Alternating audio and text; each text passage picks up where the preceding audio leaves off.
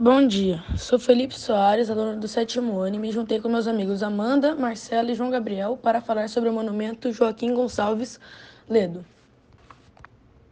Jornalista, orador e político brasileiro, nasceu em 11 de dezembro de 1781, no Rio de Janeiro, e faleceu em 19 de maio de 1847, no município de Cachoeiras, estado do Rio de Janeiro. Bom, como Soares disse, infelizmente ele faleceu em 19 de maio, no município Cachoeiras, no estado do Rio de Janeiro. Bom, vamos lá.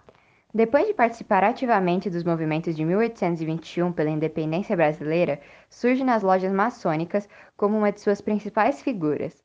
Fundou o Revérbero Constitucional Fluminense, órgão de propaganda política, tornando-se posteriormente o arauto da campanha de libertação. Juntamente com Januário Barbosa, escreveu o famoso discurso em que, a 13 de maio de 1822, em nome dos patriotas, se oferecia a Dom Pedro o título de Defensor Perpétuo do Brasil. Bom, como o Neve falado, Dom Pedro se ofereceu ao título de Defensor Perpétuo do Brasil.